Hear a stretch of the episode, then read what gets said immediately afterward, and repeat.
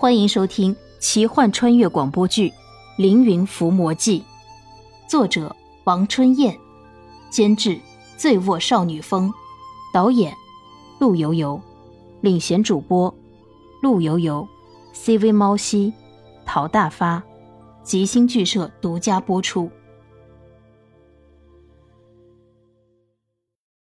飞羽姬微微笑了笑，走到莲溪身边。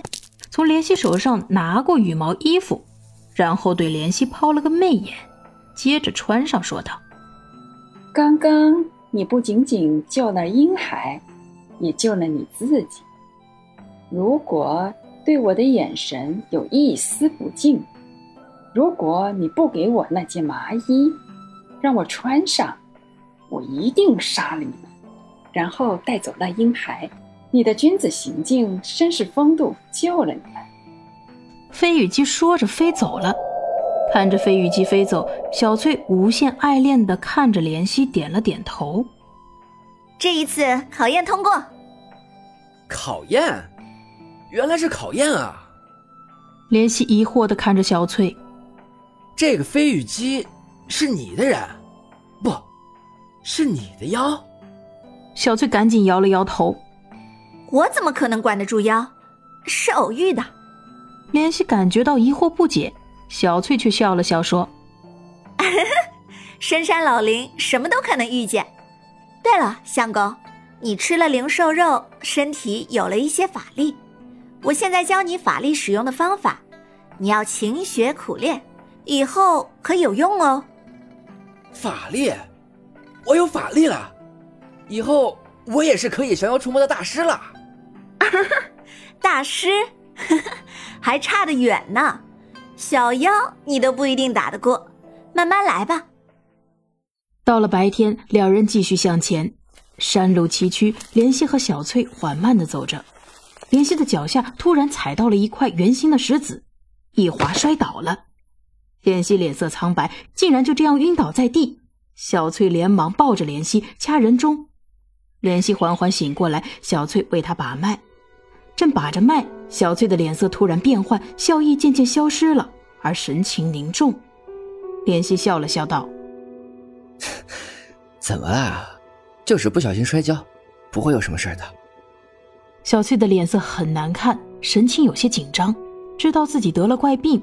莲溪牵强的笑了笑：“相公，有一种很奇怪的病，隐藏在身体里，如果没有外因，一生都不会发作的。”嘿，没事的，你都说了，一生都不会发作。可是你刚刚摔倒了，你的怪病提前发作了。我猜测应该是你吃了灵兽的肉和肾脏，这种大补的灵药引发了病灶，怪病就提前发作了。小翠的脸色仍然很难看，看见小翠的表情，莲希也觉得事态很严重。那怎么办？你是巫医。有办法吗？应该可以治好，只是有几种药，只是存在于记载，没有人见过。怜惜的心情仿佛坐过山车，但还是要问清楚。什么药？说来听听。其中几种我只是听说过，叫什么退壳龟壳，什么碧血，还有一种罕见的火蜈蚣等等。碧血。蜕壳龟，这个我知道，我见过。火蜈蚣就不知道是什么东西了。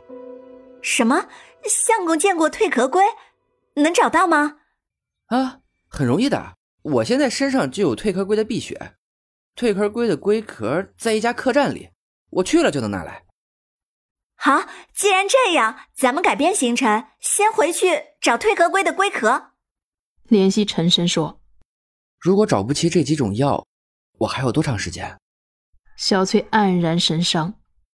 如果找不起药物，相公就只有五天的时间了。五天，只有五天。怜惜低头，他现在只有二十四岁，还没有来得及想过自己会死。他永远觉得死亡很遥远，虽然经常做奇怪的梦，梦里也有死亡。但那毕竟是梦，想不到自己竟然真的要面对生死。只有五天的时间来完成救赎。退壳龟还好办，那火蜈蚣怎么办？小翠也只是听说过，从来没有见过。没办法，只能找一样算一样了。按照原路返回，说起来容易，其实很难，因为来的时候根本没有路，山间丛林环境复杂，云雾缭绕，不断变换。莲希和小翠只有大概的方向，回头去寻找着蜕壳龟。两人在密林中小心的走着。密林中有很多参天古树，高有百尺。古树上面攀爬着奇奇怪怪的藤蔓，藤蔓上面又开着花花绿绿的花。前途迷茫未知。莲希和小翠在树林里徒步前进，没有路，只有乱石、藤蔓和荆棘。两人走出五六里地，山峰中突然传来奇怪的声音。两人抬头远望，只见山崖之上密密麻麻的趴着一大群东西，起起伏伏，连绵数里，如如而动。两人小心靠近，发现这一片东西竟然全是猴子。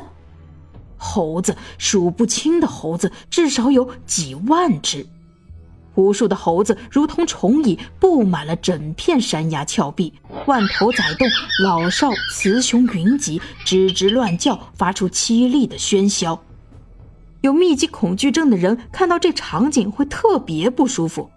为什么会有这么多的猴子？难道这里是花果山？莲希心中疑问道。小翠惊讶地看着猴子，问了莲希同样的问题：为什么这里这么多猴子？叫声还这样凄惨，怜惜看着小翠，摇了摇头。两人对视一眼，小心的趴在地上，扑身前进。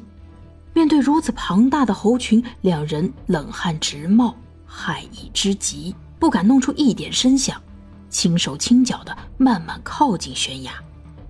山崖上面有一片平地，而崖壁上的猴群震撼离奇。两个猴子攀藤越涧，在猴群中间乱窜，两只前爪连摇，似乎是在传递着什么讯息。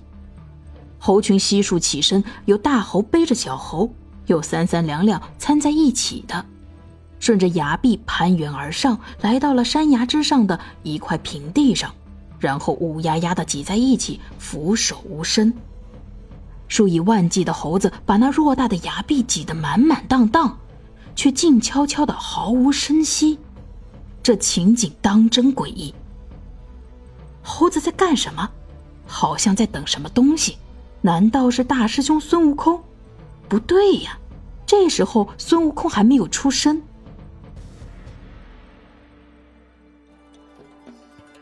本集播讲完毕，感谢您的收听。如果喜欢，就请点个订阅吧。